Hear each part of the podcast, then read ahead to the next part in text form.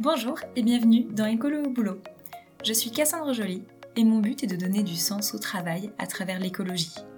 Ensemble, nous trouvons des idées, des astuces, de la motivation et de l'inspiration pour rendre son quotidien au travail plus écologique et se sentir utile.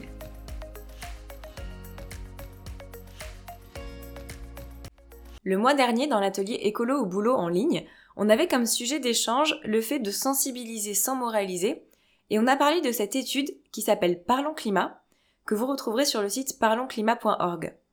Les participants de l'atelier ne connaissaient pas cette étude, donc je me suis dit que c'était aussi mon rôle de diffuser les études et les bonnes pratiques et de vous aider à les approprier.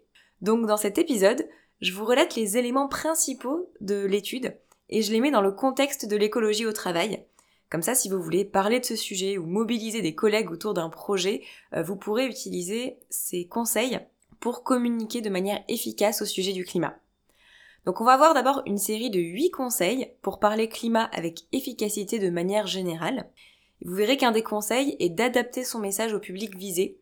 Et c'est pour ça qu'ensuite je vous décrirai les 6 profils, les 6 familles de valeurs pour catégoriser les Français et leur approche aux questions climatiques pour savoir comment leur parler et quoi leur proposer pour s'engager. On va commencer par un chiffre. D'après cette étude, 85% des Français s'inquiètent des effets du changement climatique. C'est le quatrième sujet de préoccupation des Français. Finalement, ils sont assez conscients du sujet. Et comment est-ce que maintenant on les incite à se mobiliser en faveur du climat?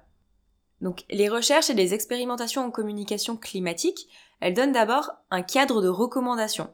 C'est les huit conseils qui me paraissent vraiment pertinents à suivre. Donc, le premier conseil, c'est de connaître les valeurs du public visé et d'adapter son message. C'est à travers nos valeurs qu'on va lire les communications, qu'on va euh, comprendre les messages de mobilisation, qu'on va les interpréter, qu'on va écouter des faits scientifiques. Donc, juste partager par exemple des chiffres clés sur le rapport du GIEC, ça suffit pas. Ça suffit pas pour certaines personnes. Parce que je vais les interpréter d'une certaine manière. Ou peut-être que finalement les scientifiques, c'est pas quelqu'un que je vais croire, forcément. En tout cas, tout le monde. Les valeurs, c'est ce dont je vous parlerai juste après avec les six familles de valeurs. Comme ça, on pourra positionner un message par rapport à notre objectif. Numéro 2, il faut aussi choisir certains mots, certains termes ou certains imaginaires pour euh, un objectif. Par exemple, si je parle de guerre contre le dérèglement climatique, là, il y a un sentiment d'urgence, de mobilisation générale, de risque, de survie. Alors que si je parle de course contre la montre, là, vous entendez plutôt l'urgence, la rapidité, mais pas ce sentiment un peu oppressant pour certaines personnes qui va être lié à la guerre. Et si je parle des solutions face au dérèglement climatique, vous allez penser aux technologies, à de l'expertise, à de l'innovation. Donc en fonction de ce que je veux générer comme vision, en communication, on va utiliser des mots différents. Je suis d'accord, ça peut être extrêmement sensible comme différence d'ailleurs. Si vous faites de la com, vous savez qu'on peut jouer sur des synonymes. Et en soi, ça veut dire exactement la même chose, mais ça ne renvoie pas au même imaginaire. Moi, j'ai l'impression, par exemple, que si je dis pétrole, c'est plus sale, c'est plus polluant que si je dis énergie fossile, qui me paraît plus polissé, qui met un peu de distance. Donc voilà, il faut en avoir conscience quand on prépare une affiche ou qu'on prépare un discours. Conseil numéro 3, la norme sociale va aussi jouer. C'est-à-dire que le groupe auquel je me sens appartenir peut influencer mes croyances et mes visions.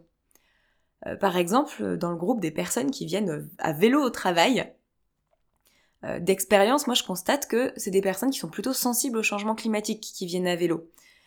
Euh, oui, parce qu'elles aiment peut-être le sport, elles aiment pédaler, mais aussi pour l'écologie. Et si je pense que tous les cyclistes au travail sont très concernés par les questions climatiques, peut-être que si moi je viens au travail à vélo juste parce que euh, j'adore le sport, j'adore le vélo, j'adore pédaler, mais pas spécialement pour l'écologie, faire partie d'un groupe de personnes pour qui ce sujet-là c'est important et ils font du vélo pour l'écologie, et ben peut-être que cette norme sociale elle va jouer et que du coup je vais me dire ben je suis cycliste et du coup comme les autres cyclistes ils trouvent que l'écologie c'est important et que venir au travail à vélo c'est important pour l'écologie et ben moi aussi euh, je vais avoir la même vision qu'eux. Conseil numéro 4, personnifier le message et faire parler de vrais gens pour susciter l'empathie. On va essayer de faire témoigner des personnes qui vont nous toucher et auxquelles on s'identifie. En fait, la personne qui parle, est plus importante que ce qu'elle dit. L'émetteur d'un message a plus d'importance que le message. Donc si je m'identifie à la personne qui parle, ou si j'ai tendance à croire cette personne en général sur ce qu'elle dit, si elle me parle de climat, je vais être tendance à être plus réceptive à son message. Donc ça veut dire que quand on veut faire passer un message, en fonction du public auquel on s'adresse, on va peut-être pas choisir le même témoin. Euh, peut-être que dans certains cas, on va choisir un expert, dans d'autres cas, on va choisir un chef d'entreprise, dans d'autres cas, on va choisir euh, un autre salarié. Donc voilà, ça va dépendre. Et on, verra ça un petit peu euh, dans les différentes familles de valeurs parce que chacun a des personnes auxquelles elle s'identifie. Conseil numéro 5, utilisez des mots simples, pas trop techniques. C'est dur, je sais, parce qu'on a vite l'impression de tomber dans du greenwashing quand on fait ça.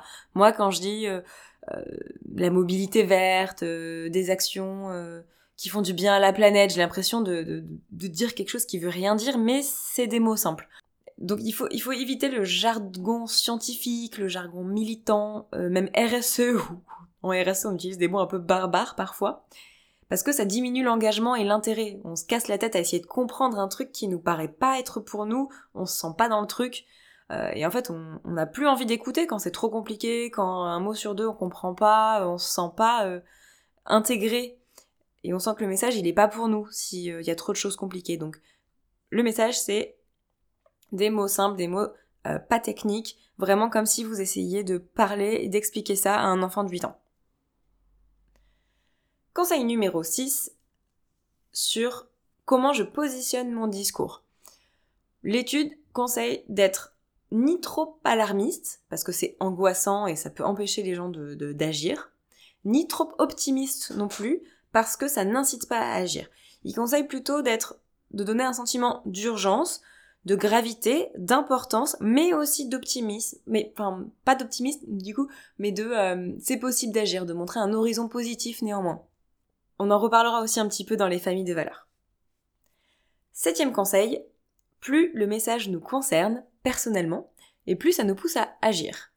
Donc il faut se creuser un peu les méninges et trouver des sujets d'intérêt euh, des personnes qu'on vise. Euh, il y a des sujets d'intérêt, par exemple la santé qui revient beaucoup, euh, quelle que soit la personne, c'est un argument assez phare pour inciter à s'engager parce qu'on a tous envie d'être en bonne santé, nos enfants aussi et nos proches aussi. Donc tout ce qui est euh, les enfants, la santé et la préservation euh, de nos paysages, de notre environnement, euh, ça c'est des choses qui parlent de manière assez universelle. Et huitième conseil, utilisez les bonnes images. On a parlé de choisir les bons mots, il y a aussi le choix des visuels qui comptent si vous êtes sur une présentation visuelle. apparemment, les images qui montrent les impacts du changement climatique sont celles qui donnent le plus envie de s'engager. Alors je vous avoue que moi ça m'a un peu surpris parce que j'ai aussi consulté des études qui parlent du fait que euh, l'ours polaire sur la banquise, c'est pas une image euh, qui nous parle parce que c'est trop éloigné de nous. Donc je pense qu'en effet, on peut montrer les impacts du changement climatique pour mobiliser les personnes, mais des impacts un peu plus proches que la banquise, euh, ou plutôt des personnes auxquelles on peut s'identifier plus facilement, des personnes qui sont proches de nous, ou des impacts qui sont à proximité, la sécheresse locale, l'incendie à côté de chez nous, le manque de neige dans la montagne d'à côté, peut-être des choses un peu plus proches que euh, des enjeux euh, qu'on connaît pas. Des enjeux qu'on connaît pas. Donc je vous récapitule les 8 conseils pour parler climat. Connaître les valeurs de son public pour personnifier le message, choisir les bons mots, jouer sur la norme sociale, faire témoigner des personnes auxquelles on peut s'identifier, utiliser des mots simples, être ni trop alarmiste ni trop optimiste quand on parle climat, se rattacher au centre d'intérêt de notre public et utiliser les bonnes images.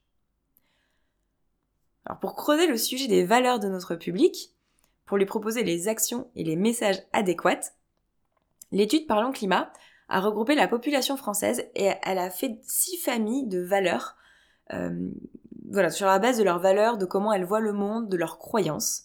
Et l'intérêt de ces six familles, c'est de les utiliser dans le cadre de campagnes de communication ou de promotion ou d'un projet euh, pour pouvoir leur parler de la bonne manière.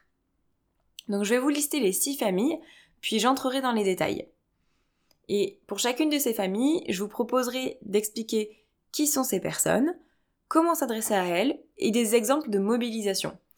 Donc je vais prendre un exemple de projet d'entreprise, toujours le même, euh, qui sera la mise en place du tri des déchets organiques. Voilà, c'était un des derniers épisodes de podcast, on avait parlé de ce sujet, donc voilà, si euh, euh, l'année prochaine il faut que vous mettiez en place le tri des biodéchets dans votre entreprise, mais il va falloir communiquer sur le sujet, je vous propose de prendre ce, ce sujet-là et de voir comment est-ce qu'on le communique à ces six grandes familles de valeurs. Donc je vais les lister. Donc il y a les militants désabusés, les stabilisateurs, les libéraux optimistes, les attentistes, les laissés pour compte et les identitaires. Donc on va faire euh, le tour de ces familles pour mieux les connaître. Alors numéro 1, les militants désabusés. Alors si vous écoutez ce podcast, c'est une des familles dont vous faites peut-être partie, car ce sont des personnes très engagées pour le climat, militantes. vraiment, eux, c'est leur priorité numéro 1 pour la France, leur sujet de préoccupation numéro 1, c'est le climat. Et ce sont des personnes qui ont une vision systémique du changement climatique. Pour eux, c'est à l'État et à la société d'agir. Eux, ils ont déjà changé beaucoup de choses de leur côté, ils font leur maximum, et ils voient un peu les limites des actions individuelles. Et de ce fait-là, ils peuvent aussi porter une forme de radicalité dans les changements attendus. Donc vous n'aurez pas de difficulté à les intéresser à un sujet lié au climat. Vous pouvez même compter sur eux pour être des ambassadeurs, mais ça demande trois choses. Déjà, leur montrer que les choses avancent et qu'il y a des réussites.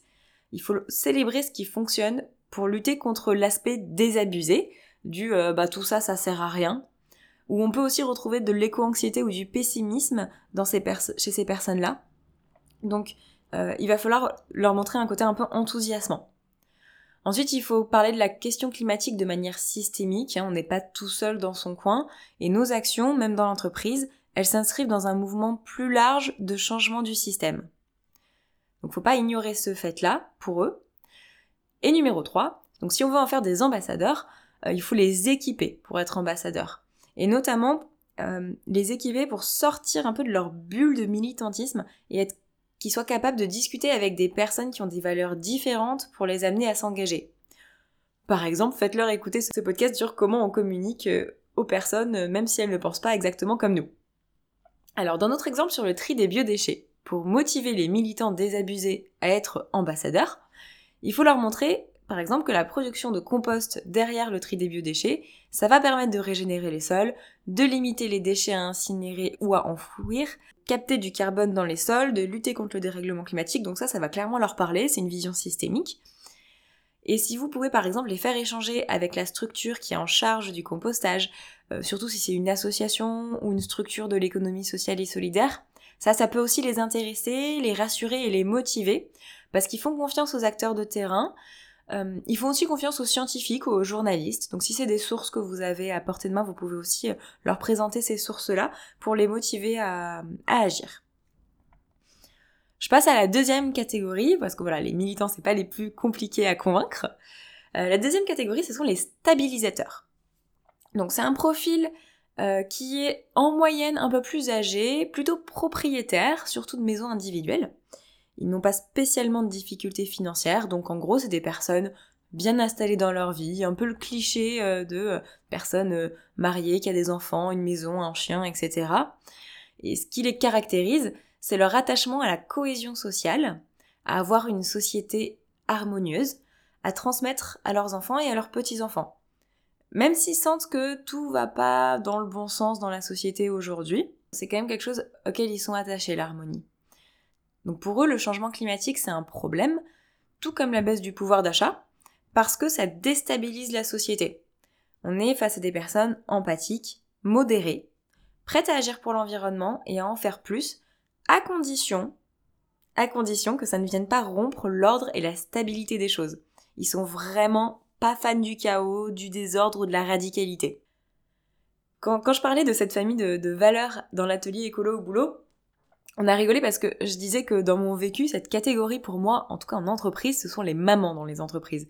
Euh, celles qui veulent que tout se passe bien, qui sont toujours partantes pour un projet social ou environnemental et qui sont euh, bien installées dans leur vie par ailleurs. Et voilà, il y avait une participante de l'atelier qui disait qu'elle se reconnaissait tout à fait dans cette catégorie, qu'elle, elle était comme ça en entreprise et que voilà, même si l'idée c'est pas de mettre des personnes dans les cases, je trouve que ça aide d'avoir des personas, des personnes qu'on identifie à ces catégories pour les retenir. Donc moi, euh, voilà, je les ai identifiées euh, aux euh, mamans dans les entreprises qui sont toujours trop partantes pour les projets parce que voilà, ça fait de la cohésion sociale, c'est un projet d'entreprise, c'est bien pour l'environnement, etc. Après, évidemment, c'est pas une généralité, il y, a forcément des subtilités, mais voilà, moi ça m'aide de d'avoir un peu des clichés dans ma tête auxquels je raccroche ma communication. Et donc les stabilisateurs, pour les engager, qu'est-ce qu'il faut? Euh, Il faut leur montrer que préserver le climat, ça permet de maintenir un mode de vie ordonné, en harmonie, ça permet de conserver un vivre ensemble, un certain confort matériel à la fois pour nous et pour les générations suivantes. Et euh, on peut aussi nourrir leur rôle de prescripteur. En fait, les stabilisateurs, c'est un peu les personnes qu'on va écouter euh, qui, qui, ont vraiment une influence en termes de normes sociales, justement. Tout à l'heure, on, en parlait de cette norme sociale. Et donc, si on utilise les stabilisateurs pour être prescripteurs des changements à adopter euh, en écologie au travail, en leur montrant ce qu'elles peuvent faire à leur niveau individuel et collectif, euh, comme elles sont des personnes qui sont plutôt partantes, on peut les utiliser comme prescripteurs. Il faut juste leur proposer quelque chose. ce sont des personnes qui sont dans la construction, euh, vraiment pas, dans le débat ou l'opposition, elles vont plutôt essayer de, construire avec vous. Et donc vous pouvez leur proposer des projets, leur demander leur avis sans, aucun problème. Dans notre exemple du tri des biodéchets, on va clairement pouvoir s'appuyer sur une communication qui explique que euh, grâce à ce tri, chaque chose est à sa place, que nos déchets sont mieux gérés comme ça, voilà pour peu l'idée de l'ordre, de l'harmonie. Et euh, si vous leur proposez une formation pour leur expliquer ce qu'il faut faire, après, ce sont des personnes qui seront capables de le faire et d'expliquer à d'autres personnes comment le faire. Donc voilà l'idée du prescripteur. Encore une fois, c'est pas une famille très difficile à convaincre parce que euh, elles sont conscientes du problème, elles sont prêtes à s'engager, elles font déjà des choses, mais il faut leur proposer des choses euh, qui vont pas être en contradiction avec leurs valeurs sur euh, l'harmonie, le vivre ensemble, etc. Quelque chose de trop radical, ça va les braquer. On passe à la troisième famille de valeurs qui sont les libéraux optimistes. Alors comme leur nom l'indique, ils sont optimistes. Euh, c'est des personnes qui valorisent le travail et l'effort pour prendre le contrôle de sa vie. Donc des personnes qui se sentent bien intégrées, qui ont confiance envers les institutions pour gérer les problèmes. Et pour eux, le climat, c'est un sujet important, mais leur optimisme les empêche un petit peu d'agir parce qu'ils sont beaucoup moins inquiets que la population française sur ce sujet-là. En fait, ils ont confiance envers les institutions, ils ont confiance sur le fait que la technologie va régler les problèmes, parce qu'ils sont attachés à l'innovation et au progrès. En tout cas, ils sont 33%, 33 à penser que la technologie va régler la crise climatique sans avoir besoin de changer notre mode de vie. Un peu trop optimiste donc. ils sont moyennement prêts à changer parce qu'ils n'en voient pas franchement la nécessité. Donc eux, pour les engager dans une action de mobilisation, il faut utiliser ce en quoi ils croient déjà, donc montrer qu'ils peuvent nourrir leur quête de vie idéale et de leadership, notamment économique, grâce à leur action contre la crise climatique. Et on peut aussi leur parler de, de liens entre climat et santé si on veut les sortir un petit peu de leur optimisme. Euh, et surtout, on peut les impliquer en leur donnant des défis précis à relever. Donc des défis précis, euh, leur proposer de prendre le contrôle et pour euh, motiver leur, leur, pouvoir d'agir, leur envie d'agir. Euh, donc on va pouvoir leur parler d'économie, d'innovation, de santé, de, de, sujets internationaux. C'est des, des, thèmes qui leur parlent. Ils vont écouter les recommandations gouvernementales. Ils font confiance aux journalistes, aux personnes qui parlent aux chiffres. Bah, typiquement Jean-Marc Jocovici, c'est une, une personne qui va réussir à les convaincre euh, les chefs d'entreprise, les journalistes tech. Euh, voilà, c'est des, types de personnes euh, auxquelles ils vont voilà, s'identifier, en tout cas auxquelles ils font confiance. Et donc sur notre projet de tri des déchets, par exemple, enfin des biodéchets, à eux on peut leur dire, ok, on va mettre ce projet en place et il faut choisir le meilleur système de compostage techniquement, celui qui nous coûtera le moins cher et qui fera qu'on sera une entreprise en avance et meilleure que les autres sur le tri des biodéchets. On peut mettre des arguments économiques sur le tri des biodéchets. Et euh, si jamais euh, on peut accompagner ça d'un petit truc technologique, euh, je sais qu'il y a des, des capteurs qui analysent par exemple le pH d'un compost pour voir si il est bien équilibré. ou alors si on peut leur communiquer des chiffres sur les biodéchets et l'évolution de la démarche, c'est quelque chose qui va leur plaire. Quatrième famille de valeurs, on passe aux attentistes. on commence à entrer dans les trois dernières catégories, les trois catégories qui selon moi sont un peu plus compliquées à engager, quoique ça dépend pourquoi. Donc alors, les attentistes, c'est une catégorie de personnes désengagées des enjeux collectifs. Elles ont vraiment leur bulle, leur cocon. C'est euh, ma famille, mon travail, mes amis, ma santé, ma maison. Et ce qui se passe autour de cette bulle-là, ça les intéresse pas trop. Ils s'informent peu, ils n'ont pas d'opinion très tranchée sur les sujets. Donc c'est des personnes plutôt jeunes qui vont être influencées par euh, les sportifs, les coachs sur les réseaux sociaux, les influenceurs, etc. Et là, l'enjeu, ça va être de trouver comment leur donner envie d'agir, comment un peu essayer de sortir de leur cocon, en tout cas de regarder, euh, de prendre en compte euh, cet enjeu climatique. Et on va le faire en utilisant leur sujet de prédilection. Donc ça va être les loisirs, le plaisir, sans se prendre la tête, la vie de famille, la santé, le cocooning. Et donc eux, pour les engager, il va falloir leur proposer des actions du quotidien, quelque chose qui leur parle, qui est à l'intérieur de leur cocon, des choses simples, et euh, éventuellement qui permettent de faire des économies. Donc on va communiquer avec eux de manière plutôt euh, simple, amicale. Euh, on peut leur proposer des tutos aussi, des tutoriels, étape 1, faire ça, étape 2, faire ça, un petit peu comme un coach. Et on va leur proposer des choses qu'ils vont trouver cool, désirables, euh, sans attaquer ce qu'ils considèrent être leur cocon, hein, parce que leur consommation, leur mode de vie, c'est vraiment leur priorité. Donc si on, ils, se sentent un peu attaqués sur ce sujet-là, ils vont peut-être se braquer. donc on va aller chercher des alternatives sympas, moins chères, qui pourrait devenir aussi un objet de fierté par la suite, qu'ils auront envie de raconter euh, à leurs proches.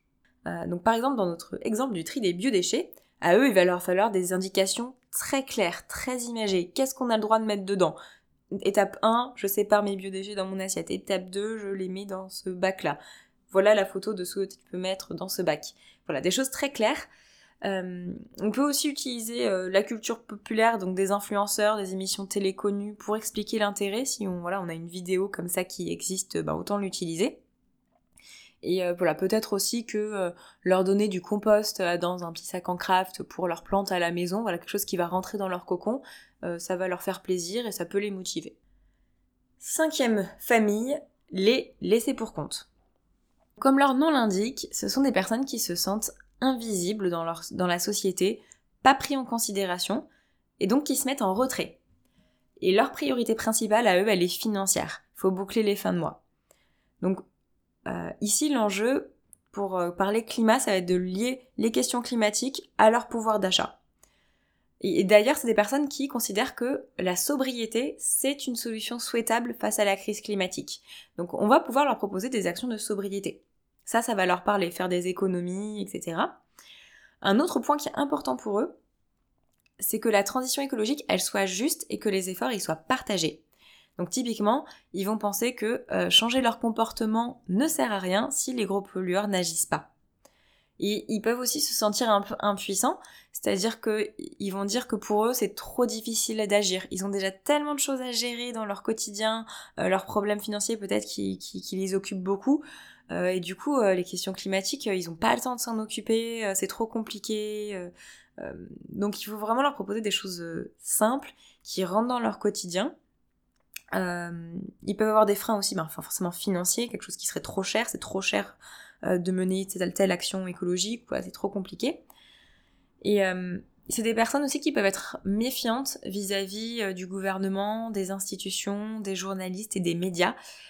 donc ils vont plutôt écouter leurs proches, ils vont plutôt écouter ce qui se partage sur les réseaux sociaux, euh, euh, communiquer via des groupes d'entraide sur Facebook, euh, les bons plans, etc.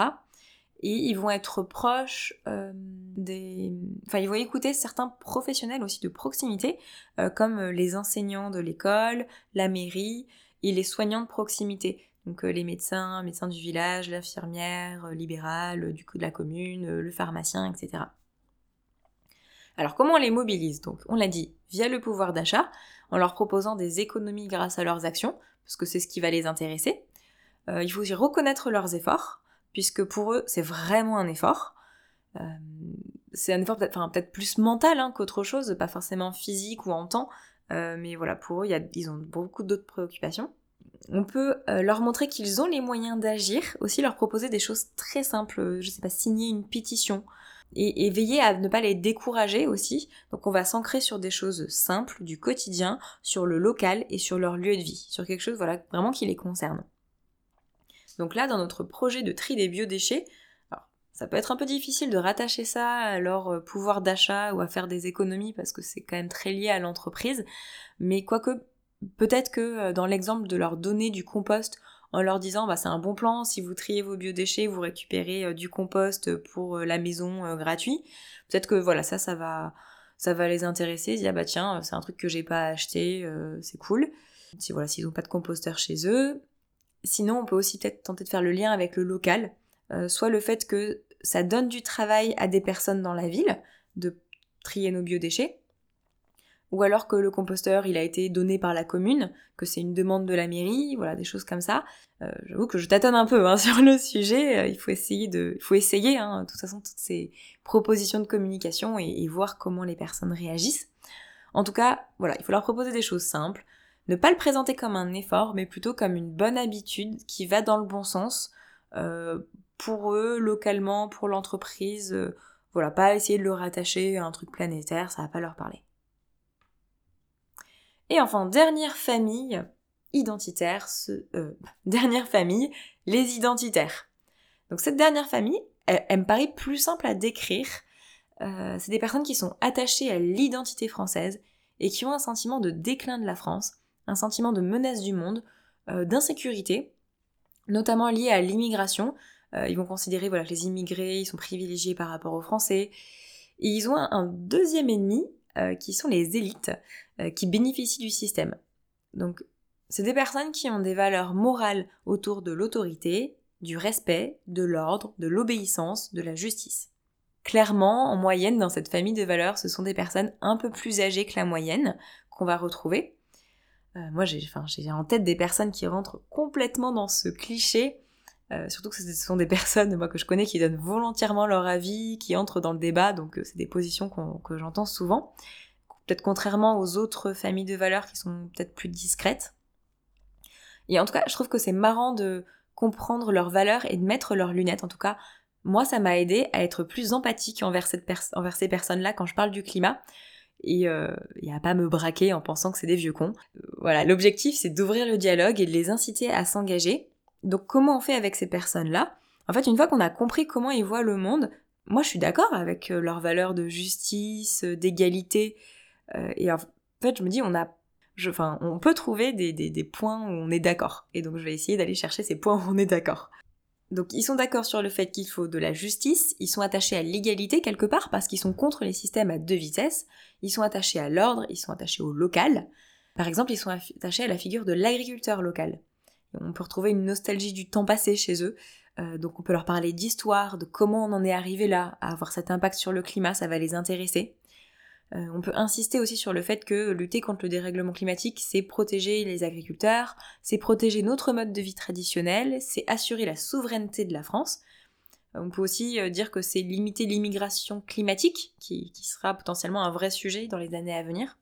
En tout cas, il faut leur montrer qu'on a encore la possibilité d'agir pour assurer notre tranquillité et notre sécurité en préservant le climat. Euh, voilà, personnes, ces personnes sont peut-être pas très optimistes sur l'avenir de la France, donc il faut leur montrer un horizon positif. Et euh, on va pouvoir s'appuyer sur euh, le Made in France, sur le bien vivre, sur les traditions françaises, sur le local, sur la proximité, sur le fait que voilà, on va assurer notre souveraineté énergétique, notre souveraineté alimentaire, manufacturière.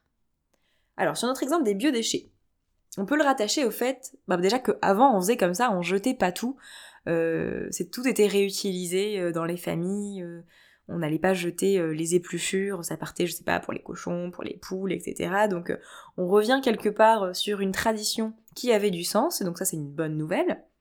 on peut leur raconter peut-être, je sais pas, l'histoire du compost d'hier à nos jours, pourquoi ça a évolué, quelles sont les méthodes différentes et euh, leur rappeler aussi que bah voilà, ça permet de garder des nutriments sur notre sol français, que ça donne des solutions d'amendement des sols aux agriculteurs du coin, et que pour les agriculteurs, voilà, c'est plus intéressant pour eux d'avoir du compost fait localement que d'acheter des engrais chimiques à une industrie étrangère qui va se gaver sur leur dos. on peut être sans langue de bois avec ces personnes-là, et ils sont aussi attachés aux figures d'autorité. Donc si le dirigeant d'entreprise, par exemple, a un grand leadership, euh, le fait qu'il fasse la promotion du système de tri des biodéchets, ça peut ajouter une pièce aussi pour convaincre les identitaires. On a fait le tour de nos six grandes familles de valeurs. À vous de voir maintenant si dans vos projets, vous vous adressez à toutes ces familles de valeurs dans l'entreprise, ou si euh, certains profils vont être plus représentés que d'autres. Je pense qu'entre une grande entreprise où potentiellement on va retrouver ces six familles et peut-être une start-up dans la tech, euh, on va pas trouver les mêmes personnes. Évidemment, ça demande de réfléchir à comment on adapte son message. Vous avez vu, là, j'ai un peu tâtonné à essayer de vous trouver des exemples de comment intéresser ces différentes familles, mais, mais j'ai trouvé des idées à chaque fois. Donc je pense que vous pouvez le faire aussi. Il faut aussi ben, tester pour voir si ça fonctionne. Mais euh, clairement, voilà, se baser, avoir ces familles de valeurs en tête, pour moi, ça a deux avantages. Alors déjà, on se met mieux à la place de l'autre. On peut imaginer quelle est sa vision du sujet, on peut le comprendre, ça permet de mieux vivre ensemble, ça permet aussi de penser à eux dans les actions qu'on propose. Typiquement, quand on en a parlé en atelier écolo au boulot, il y a une participante qui racontait que toutes les actions, toutes les animations qu'elle avait prévues pour la journée de l'environnement à son travail ne s'intéressaient, enfin, n'allaient cibler que les militants et les stabilisateurs. Euh, d'ailleurs, c'est eux qui venaient aux ateliers en général, et qu'en fait, ils n'avaient pas forcément pensé à, à, proposer des activités pour des personnes qui auraient d'autres visions, d'autres intérêts, d'autres goûts. Euh, donc voilà, avoir conscience de ces profils, ça permet de les prendre en compte quand on propose des choses dans l'entreprise. Et deuxième avantage, c'est euh, si nos messages fonctionnent mieux, ben, forcément c'est tout bénéf pour l'environnement et notre projet qui va vraiment servir à quelque chose et pas s'adresser que à la moitié euh, des personnes dans l'entreprise, on va vraiment s'adresser à tout le monde. Et si on arrive à convaincre tout le monde, ben peut-être qu'il y a des personnes qui vont être convaincues, qui vont en parler autour d'elles et on aura carrément un effet boule de neige donc je trouve que passer un temps à réfléchir à comment intégrer tout le monde en fonction de leur vision du monde, euh, en, mobilisation climatique, en communication climatique, ça a vraiment un intérêt, euh, c'est hyper important. Alors, vous pourrez trouver l'étude et les conseils que je vous ai présentés sur le site parlonsclimat.org et je vous ai aussi préparé un article sur le site d'Écolo au boulot qui récapitule tout ça avec les exemples que je vous ai donnés pour mobiliser chaque profil au travail si vous avez besoin de vous les remettre en tête. J'espère que cet épisode vous a plu. Si c'est le cas, vous pouvez laisser un commentaire à cet épisode sur Apple Podcast, Spotify ou sur le site internet pour dire ce qui vous a été utile, ce que vous retenez principalement de cet épisode. Et je suis aussi très curieuse de savoir euh, comment vous pourriez avoir envie ou besoin d'utiliser ces différents profils de personnes pour adapter votre communication ou vos actions. Donc n'hésitez pas à venir me raconter ou demander mon avis. C'est vraiment toujours un plaisir pour moi d'échanger avec vous euh, sur ce sujet. Merci pour votre écoute. On se retrouve dans deux semaines pour le prochain épisode. Ciao